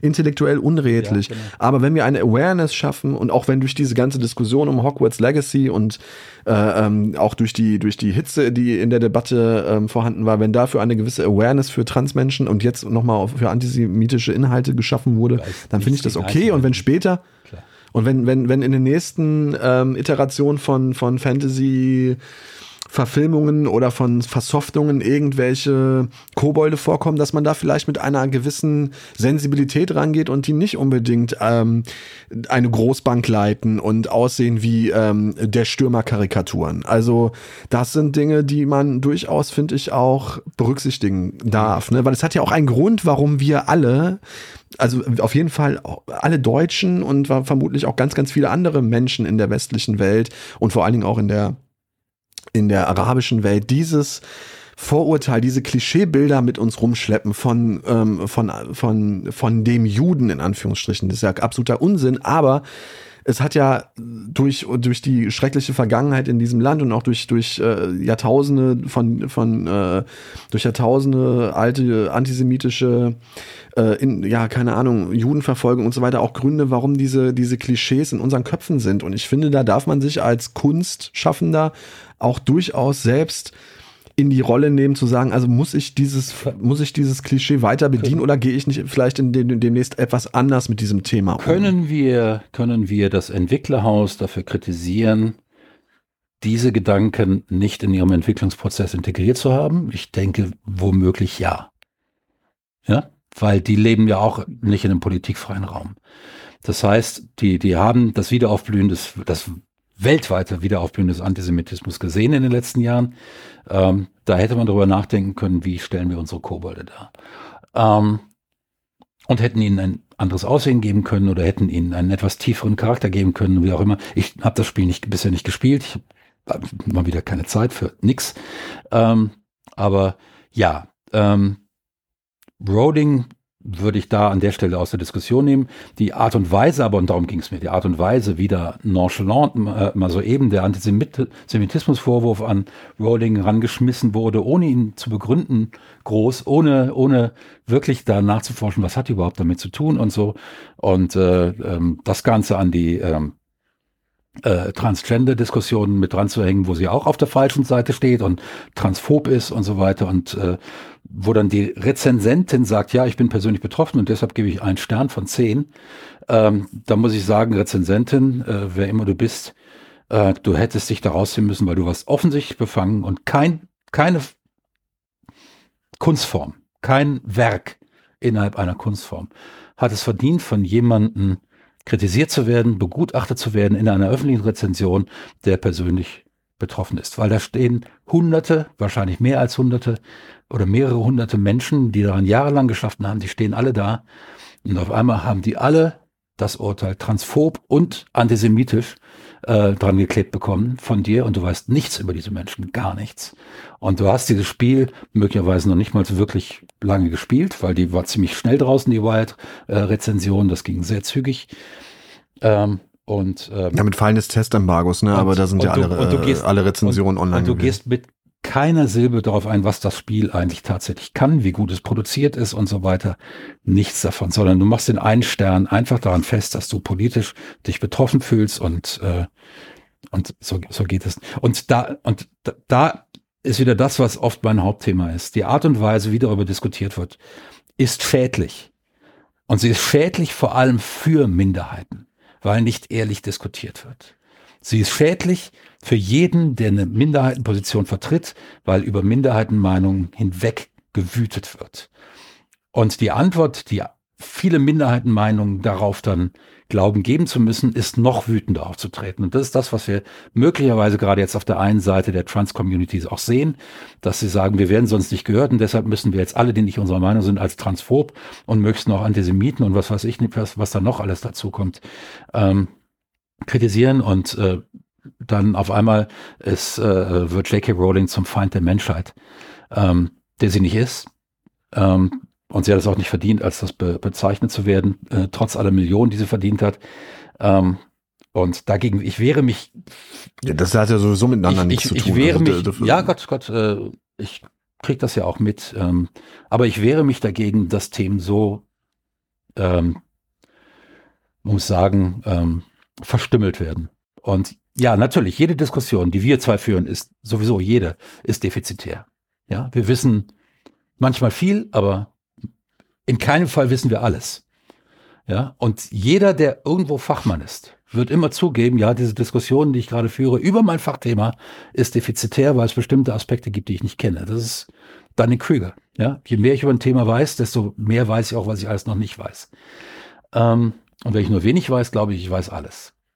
Ich denke, die Trans Ja, das ist Dunning-Kruger. Ja, ja, ne? genau. Das andere ist Genau. eine interessante Genau. Selbstreflexion. Äh, aber, aber, aber nachdem ich dann jetzt, wir hatten das Thema ja schon vor drei Wochen oder was beschlossen und dann habe ich mich da auch eingelesen und je mehr ich mich eingelesen habe, desto mehr bin ich der Meinung, das ist eben wieder so ein klassisches Thema, das sehr aufgeregt besprochen wird und wo die Stimmen, die wirklich die Thematik nach vorne bringen und die letzten Endes am Ende dazu irgendwann mal dazu führen werden, dass Transrechte geachtet sind, ähm, nicht mehr groß diskutiert werden müssen, dass Wege gefunden sind, wie alle zu ihren Rechten kommen, dass ein Rechtsausgleich stattgefunden hat zwischen den verschiedenen Bedürfnissen. Das ist ja immer das, was eine Gesellschaft ist. Es gibt immer einen Rechtsausgleich. Keiner hat die absoluten Rechte, keiner hat die absolute Freiheit.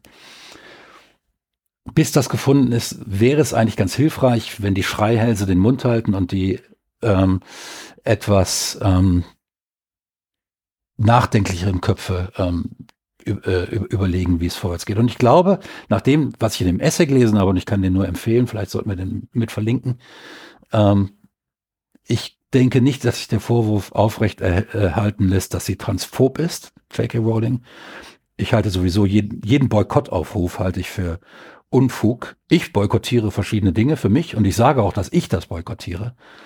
Aber ich werde sehr selten sagen, äh, wenn du das und das machst, dann, dann bist du auch, ja. Ich glaube, dass jeder, der Springer-Produkte ähm, konsumiert, der, der die Bild liest, letzten Endes diese kriminelle äh, Organisation ähm, mit, äh, mit zu verantworten hat. Das glaube ich schon. Aber ich würde nie jemanden als schlechten Menschen bezeichnen, der meine Bild mit einer Bildzeitung durch die Gegend läuft. Das ist aber nett von dir. Ne? Ähm, Nett, ne? Du liest Bild? Also ich muss, äh, nee, also ich kaufe mir keine Ja. Bildzeitung, aber natürlich ist Bild.de auch ein, eine häufig angesurfte Du, Webseite. du arbeitest in, in PR. Ja. Ja, genau. Für dich ist das beruflich. Ja. Ich muss mir auch jede Ich Menge, ich muss, ich muss mir auch jede Menge ziemlich peinliche Games-Webseiten durchlesen. Ja. Und jedes Mal klicke ich die und jedes Mal sagen die, juhu, da hat wieder einer geklickt. Ja. Ähm, Ich kenne aber nun mal auch einfach auch sehr nette Bildredakteure. Ne? Also ich bin mit, mit einer ist einer meiner absolut engsten Freunde. Ich ich ein- habe einen ehemaligen Bildredakteur oder mehrere äh, ehemalige Bildredakteure in meiner äh, Facebook-Liste und kann auch nicht behaupten, dass das alles schlechte Menschen sind, aber die Bild ist eine kriminelle Organisation. Äh, das hat ja jetzt auch wieder mit diesem Reschke, mit der Reschke-Doku da gezeigt, ähm, Mhm. über den Reichelt. Und inzwischen, aber wie gesagt, mit Boykottaufrufen bin ich immer sehr, sehr vorsichtig und die Nonchalance, mit der da über Fakten und über die Komplexität der Diskussion hinweggegangen wurde, ähm, im Falle von äh, äh, J.K. Rowling und äh, Hogwarts Legacy, ähm, die halte ich für gefährlich, die halte ich für widerwärtig und ich halte sie äh, für zutiefst schädlich. Mhm. Ich gebe dir äh, in vielen Punkten recht, in manchen nicht, aber das ist ja auch in, ähm, das ist ja auch völlig okay. ja, ich denke, ich, zum muss, dann, ich Beispiel, muss dann mal einen Cancel-Aufruf für dich starten. Ganz unbedingt. Glück ist meine Reichweite deutlich geringer als die von J.K. Rowling. Also das ist zum Beispiel auch so ein Punkt. Ne? Ich weiß nicht, ob sie es getan hat, aber sollte sich J.K. Rowling jemals darüber äh, äh, moniert haben, dass sie angeblich gecancelt wird, da kann man ja auch nur müde drüber lachen, ehrlich gesagt. Also eine Person, die eine, äh, äh, weiß ich nicht, zig Millionenfache Reichweite hat, die in ihrer eigenen Bubble wahrscheinlich immer noch deutlich mehr Applaus als Gegenwind es, für es, ihre es gab die, steilen es gab die Thesen bekommt. Aufrufe und da muss sie auch das Recht haben, darauf hinzuweisen, dass es die Aufrufe gab, genauso wie das Recht hat, darauf hinzuweisen, dass sie Morddrohungen und alles Mögliche bekommen hat. Ja, das geht alles zu weit, Und, das ist auch gar keine äh, Frage. Und äh, das ist aber, Ich- aber sie, aber sie selbst gibt zu, auch in dem Essay, dass letzten Endes ihr kann da nicht wirklich was passieren. Ja. Das weiß sie auch. Dass, Nee, dass, also dass ja, weil- in- hoffentlich nicht, ne? Das wär- das- dass sie in einer privilegierten Position ist, streitet sie gar nicht ab.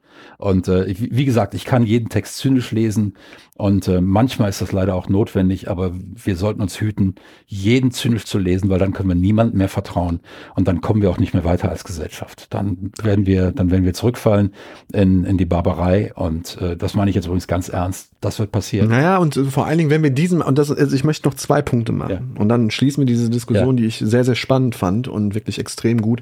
Zwei Punkte möchte ich mal eigentlich sind es drei. Ganz kurz einmal, wo ich dir zum Beispiel nicht äh, recht geben würde, ist bei dem Wired-Artikel, den habe ich nicht gelesen, das mal sage ich vorab.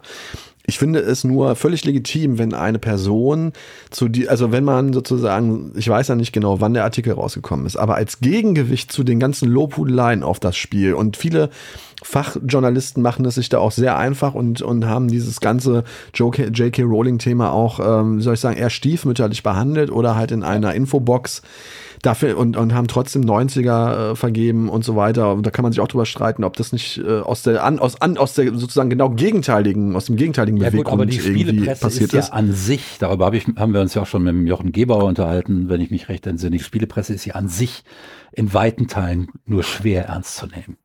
Ja, aber genau deshalb fand ich, finde ich es mutig, dort aus rein subjektiv, weil es sind, jedes Urteil einer jeden Kunst ist ein subjektives. Und äh, es gibt, es kann gar keine objektive Herangehensweise wenn, an Kunst wenn geben. dieser Mensch, der das geschrieben hat, äh, wenn der Mensch gesagt hätte, ich schreibe keine Rezension des Spiels, sondern ich schreibe meine persönliche Meinung, warum ich der Meinung bin, dass dieses Spiel es nicht wert ist, gespielt zu werden, wäre das alles in Ordnung. Ja, aber das ist doch Aber es- immer so. aber- Jede Rezension ist es doch inhärent schon. Nein, nein, nein, eine Rezension ist, wir können uns gern mal darüber unterhalten, was es bedeutet, eine Kritik zu schreiben.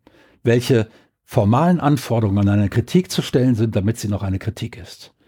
Und- ja, aber dann wirst du diese, wenn du das als, wenn du das als Maßstab nimmst und diesen Maßstab auf die deutsche Spielepresse anlegst, wirst du keinen einzigen, wirst du keine einzige echte Rezension finden, sondern das nur sage ich seit Produkttests. 20 Jahren. Und ich habe das schon mehrfach öffentlich geäußert. Genau das. Aber dann könnte man ja fast die steile These sagen, die Riot-Rezension ist die erste echte Rezension eines Computerspiels, indem man einfach hingeht und Nein. sagt, Nee, ist es eben keine. Es ist keine Rezension. Es ist letzten Endes ein, ein Essay, ein persönlicher Aussatz, der begründet, warum dieses Spiel äh, nicht wert ist, gespielt zu werden. Das ist aber keine Rezension. Eine Rezension hat andere formale Parameter. Ähm, diese formalen Parameter werden teilweise offiziell eingehalten in der deutschen Spielepresse, werden aber immer wieder letzten Endes dann auch vorgeführt äh, und äh, sind ko stark korrumpiert häufig. Ähm, aber wir sind wieder in einer anderen Diskussion. ja, ja, Das, aber was, mich, was mich an dieser Vielleicht lag ich auch was, falsch was, gerade. Ist eine- ganz kurz, nur damit ich- warte, Wolfgang. Die Frau, ganz die kurz. Frau hat einen Punkt gehabt, aber sie hat es Rezension genannt und das geht nicht. Ist eine Rezension gleich Produkttest oder für, ist eine Rezension nicht noch viel, viel mehr als ein Produkttest? Nämlich auch der, sozusagen der, der äh, gesellschaftlich-kulturelle Background des Kunstwerks. Eine, eine Rezension sollte eigentlich kein Produkttest sein. Ein Produkt Das meinte ich nämlich so. Der zweite Punkt, äh, den ich, äh, ähm, den ich noch machen wollte, ist, und der ist viel wichtiger als irgendwelche Wired-Kolumnen oder Essays oder so, ist der Punkt. Darf einem, und so würde ich die Folge vielleicht sogar ganz gerne nennen, darf einem Hogwarts Legacy und, J und dürfen einem Hogwarts Legacy und Joan K. Rowling egal sein. Ich finde, man, das darf einem egal sein. Und äh, man muss nicht zu allem eine Meinung haben. Vor allen Dingen, wenn man äh, sie sich vorher nicht ausreichend äh, genug gebildet hat, muss man nicht zu allen Themen eine Meinung haben. Ich finde, man darf dieses Spiel spielen, ohne schlechtes Gewissen haben zu müssen. Da bin ich ehrlich gesagt, und wer mich dafür hassen möchte, möge das tun, aber ich spiele dieses Spiel und ich habe kein schlechtes Gewissen dabei, fühle mich Transmenschen gegenüber nicht in irgendeiner Art und Weise, wie soll ich sagen, äh, schlecht, sondern ich, äh, ich, ich persönlich kann dieses Spiel genießen und gleichzeitig Transphobie, Homophobie und Antisemitismus aus tiefstem Herzen ablehnen. Das ist diese Ambiguitäts, ähm, also sozusagen, dass man in, in, im Leben auch gewisse Widersprüche aushalten muss. Ambiguität, wie heißt ja, dieses Fach? Ja, schon richtig, Ambiguität, ja.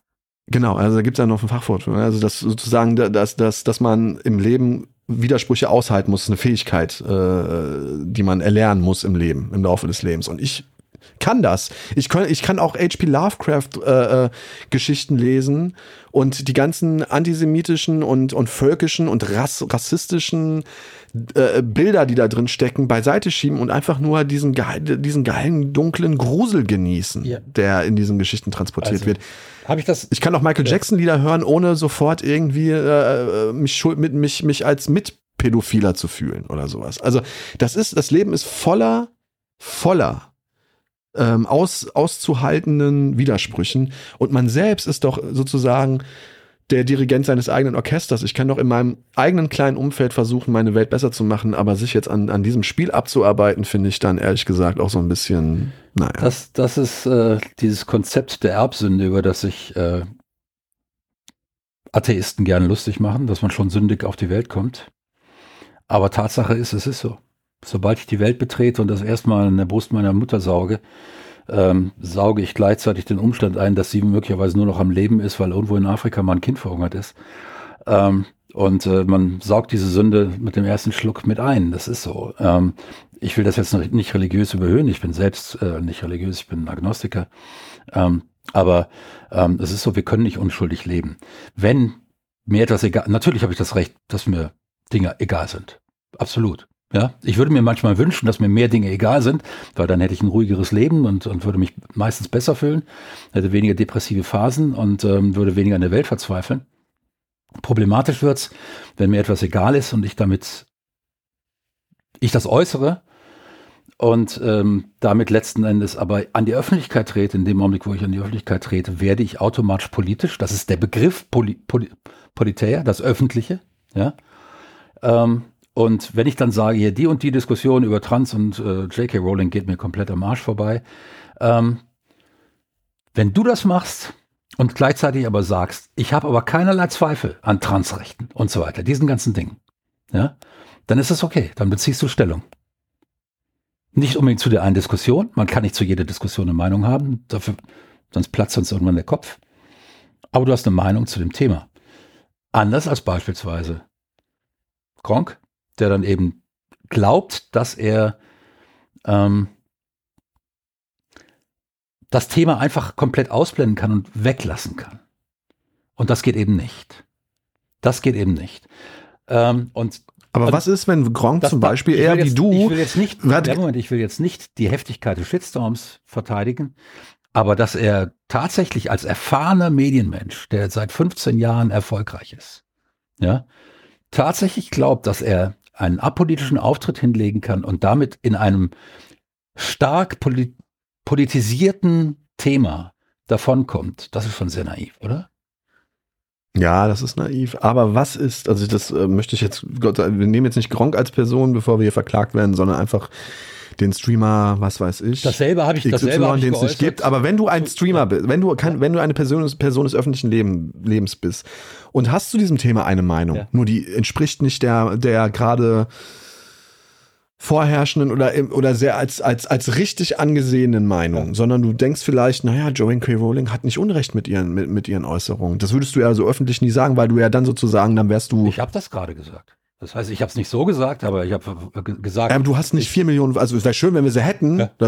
vier Millionen Follower, aber du bist nicht Gronk. Nee. Du kannst dir das sozusagen erlauben, das zu sagen. Ne? Du, auch wenn, wenn du wahrscheinlich warten. morgen, sobald es hier öffentlich gemacht wurde, ja. äh, das eine oder andere böse, böse äh, die eine oder andere böse, böse PN auf Facebook bekommen wirst dafür. Okay. Aber damit wirst du leben können. Du hast einen, breit, du hast einen breiten Rücken und ein, und ein starkes, also, stabiles also Rückgrat. So, in, Nur wenn ein. In dem Augenblick, warte doch mal eben ganz kurz, Wolfgang. Ähm, nur wenn das Streamer XY tut mit einer millionenfachen Reichweite und er vielleicht wirklich glaubt, dass diese ganzen Vorwürfe, die man an Rowling äh, äh, irgendwie, ähm, die man, die man auf Rowling feuert, daneben sind oder vielleicht nur teilweise berechtigt, teilweise, der würde das ja nie öffentlich sagen. Der sagt dann vielleicht eher sowas wie, ey, sorry, also ohne das Gronk unterstellen zu wollen, ich kenne diesen Mann nicht, aber vielleicht gibt's diesen, gibt's diesen Fall ja irgendwo, ne, dass man dann eher sagt, ey, sorry Leute, ich habe mich damit nicht beschäftigt, mir ist das egal. Ich, was ich damit sagen will, ist, wir leben in einer Gesellschaft, oder könnte es sein, dass wir mittlerweile in einer Gesellschaft leben, die es sich so unheimlich schwer macht, mit Gegenmeinungen klarzukommen, dass man dann eher schon sozusagen aus vorauseilender Rücksichtnahme sagt, ich habe mich mit dem Thema nicht beschäftigt, mir ist das egal und damit noch einen viel größeren Shitstorm generiert, als wenn man vielleicht sagen würde, sorry, ich sehe es so und so und kommt damit klar oder oder nicht. Ja, weißt, weißt du, was ich meine? Wenn Gronk hingegangen wäre und hätte gesagt, äh, hätte gesagt, ich bin da nicht im Thema, das ist mir auch ehrlich gesagt zu kompliziert. Ich komme da nicht mit. Ich verstehe die Argumentation auf beiden Seiten nicht. Deshalb will ich von vornherein, ich mache das hier und lasse dieses Thema raus, bitte. Ja, ich bewerte nur dieses Spiel unabhängig davon. Und was ihr selbst damit macht, aus, aufgrund eurer, eurer persönlichen Position, ist dann komplett euch selbst überlassen. Ja, in dem Augenblick ähm, erkennt er die Diskussion darum an. Ja, und erkennt auch an, dass sie wichtig ist und sagt aber, ich bin nicht der geeignete Mensch dafür und ich spiele das jetzt hier einfach. Und in dem Augenblick tut er nicht so, als wenn das Ganze apolitisch wäre. Und das, er sagt, ich bin unpolitisch an der Stelle. An der Stelle bin ich, ich bin kein unpolitischer Mensch, aber ich bin unpolitisch an der Stelle, äh, weil ich das nicht beurteilen kann. Ich bin davon pers weder persönlich betroffen noch irgendwie anders. Und ich gebe zu, das ist vielleicht auch irgendwie ein bisschen. Und ich kenne ich bin genügend auf YouTube und was weiß ich unterwegs, um zu wissen, dass die Community damit normalerweise fein ist. Das, das ist nicht das Problem. Da gibt's dann wenig. Wenn, wenn, wenn ich aber hingehe und sage, ja, ja, das ist ein kontroverses Thema, ist mir jetzt aber egal, dass es ein kontroverses Thema ist, ähm, dann ist das genau diese Schlampigkeit, die ähm, nicht gut tut. Und das sind eben diese, das, dieses, diesen Grad muss ich entlang gehen können als Medienpersönlichkeit. Ähm, mir ist das Thema überhaupt nicht egal. Ganz im Gegenteil, ich stehe ganz stark auf der Seite der Menschenrechte und die gelten für alle und es ist komplett egal, welche Sexualität, wie auch immer, das, das ist komplett egal. Ähm, meine Meinung ist jetzt nur, nachdem ich eben dieses Essay von Rowling gelesen habe, dass der Vorwurf transphob nicht aufrechtzuerhalten ist. Ich glaube, sie macht Fehler in ihrer Argumentation. Ich glaube, sie gewichtet einige Dinge falsch. Ich glaube, äh, ich meine, um nochmal auf das, den, jeder Mann, der in ein Frauen, in eine öffentliche Frauentoilette rein will, macht die Tür auf und geht rein. Der braucht dazu keinen Schein. Ja. Ähm, wenn das so ein Perversling ist, dann geht er da rein. Und das passiert ja auch. Das ist also die, die Vorstellung, dass das ein sicherer Schutzraum ist, glaube ich, ist von vornherein fehlerhaft. Und deshalb ist das Argument auch schwächer, als sie glaubt. Aber da geht es dann wieder darum, wie stark ist ein Argument, wie schwach ist ein Argument. Da geht es nicht darum, dass sie transphob ist. Das sehe ich nicht. Ähm, und ähm, ich brauche für solche Vorwürfe deutlichere Belege als nur ein paar Tweets, die oft ähm, in der Hitze des Gefechts geäußert werden. Ich habe selbst schon einige Facebook-Posts gehabt, die ich dann lieber wieder ge äh, gelöscht habe, ähm, ähm, weil ich gesehen habe, in welche Richtung die gehen und dachte, nee, nee, nee, das meinst du auch nicht wirklich. Ähm, und insofern denke ich, ähm, wir, diese Diskussion wird noch viel Zeit brauchen. Die, der, die gesellschaftlichen Umbauarbeiten, die dazu benötigt werden, werden noch mehr Zeit benötigen. Diese Zeit müssen wir haben. Die Zeit wird länger, je schärfer debattiert wird. Die Zeit wird länger, je toxischer debattiert wird, je mehr äh, die Gegenseite ausgeschlossen wird aus der Diskussion und dann nicht mehr gehört wird. Weil wenn jemand transphob ist, muss ich ihm nicht mehr zuhören. Ja, ich wette, dass 99,5 Prozent von den Leuten, die sie auf Twitter als transphob bezeichnet haben, äh, haben dieses Essay nicht gelesen. Jede Wette. Und, da, und damit, und damit äh, unterschätze ich den Anteil wahrscheinlich noch, die das nicht gelesen haben. Mm. Und, ähm, und das tut mir leid. Und ähm, ich, wie bei vielen Diskussionen ähm, ist es einfach so, wir, wir haben diese Probleme, wir haben diese Probleme, weil wir sie über Jahrhunderte äh, über Generationen nicht adressiert haben, weil wir gar nicht, weil wir sie als Krankheit bezeichnet haben, weil wir Dinge als, äh, ähm, weil wir Dinge nach außen geschoben haben, aus der Gesellschaft ausgeschlossen haben, die ähm, nicht der Mehrheitsgesellschaft entsprachen. Ich meine, das geht ja bis hin zu, äh, hm. dass das Trisomie äh, ähm, äh, äh, Patienten äh, ermordet wurden im Dritten Reich, ähm, Autisten äh, äh, ermordet wurden. Ähm, erst heute begreift man, dass Autisten sehr häufig im völlig normalen Spektrum sind. Der von mir erwähnte äh, ähm, Comedian Jim Jeffries, der sehr lustig ist, ist Autist. Äh, ähm, und ähm, das sind keine Behinderungen, das sind andere Lebensformen an der Stelle, andere menschliche Lebensformen. Und das müssen wir lernen und das ist eine neue Denkweise, die die jüngere Generation besser kann als die alte oder als die Älteren, ähm, die ähm, da viel selbstverständlicher ist und deshalb werden die früher oder später auch gewinnen und die werden ihren Gesellschaftsvertrag schließen, ähm, der funktioniert. Und dann kommt die nächste Generation, die den, äh, die denen dann auch wieder vorwirft, Boomer zu sein. Ähm, das ist nun mal der, der, der Gang der Dinge und ein bisschen Rückle zurücklehnen und Weisheit. Und ich habe keine Probleme zu äußern, was ich denke. Ich glaube, dass viele Menschen oft mit ihren Meinungsäußerungen daran scheitern, nicht, dass sie boshaft sind, sondern dass sie boshaft klingen, weil sie nicht in der Lage sind, auszudrücken, was sie wirklich meinen. Ja, und dass natürlich auch Sachen reininterpretiert werden, die diese Leute überhaupt das nicht mit ihrer Aussage intendiert haben. Ne? Das muss das, man ja auch ganz klar sagen. Ich glaube, dass das Labeln, das Lesen, dass das Labeln von Menschen ja, einfach völlig, genau. völlig ähm, ab, also ins Absurde das, getrieben also wird heutzutage. Ich würde sagen, 95 Prozent aller Menschen sind wohlwollend. Äh, und das toxische Lesen, das so verbreitet ist, ist genauso schädlich wie das toxische Schreiben. Das ist das perfekte Schlusswort, meine Damen und Herren. Nach anderthalb Stunden lebhafter Diskussion. Wir kommen zu keinem wirklichen Ergebnis, außer dass wir alle ein bisschen mehr Verständnis für die Position des Gegenübers vielleicht aufbringen sollten und Diskussion mit Werf und Engagement und Leidenschaft führen müssen, auch um ähm, das wichtige Thema der Menschenrechte weiterhin irgendwie zu adressieren, auch bei den Leuten, wo äh, vermeintlich jede, jeder, jede Chance vertan ist. Aber nichtsdestotrotz Menschen, die es gut meinen und äh, damit meine ich jetzt nicht jo Joanne K. Rowling, sondern äh, ganz, ganz viele andere Menschen, die vielleicht überhaupt gar nichts Schlechtes im Sinn haben, die aber direkt als Rassisten oder oder als äh, mit, als keine Ahnung transphob oder homophob zu bezeichnen, führt meines Erachtens nach Kilometer weit am Ziel vorbei. Und damit schließe ich diese Diskussion. Die hat viel viel Spaß gemacht, Wolfgang. Ich danke dir. Ja, ich danke mir, äh, danke dir auch. Das, das nächste Mal darfst du dir wieder ein Thema aussuchen und im Übrigen, liebe Freundinnen und Freunde, weil ich es verpennt habe, die die erste Folge hier sozusagen, die wir nach unserer, nach der Reunion dieses großartigen, weltbekannten Duos hier sozusagen zu veröffentlichen, nämlich die Folge um Lützerath, weil ich da auch ein paar Tonprobleme am Anfang hatte, gibt's die,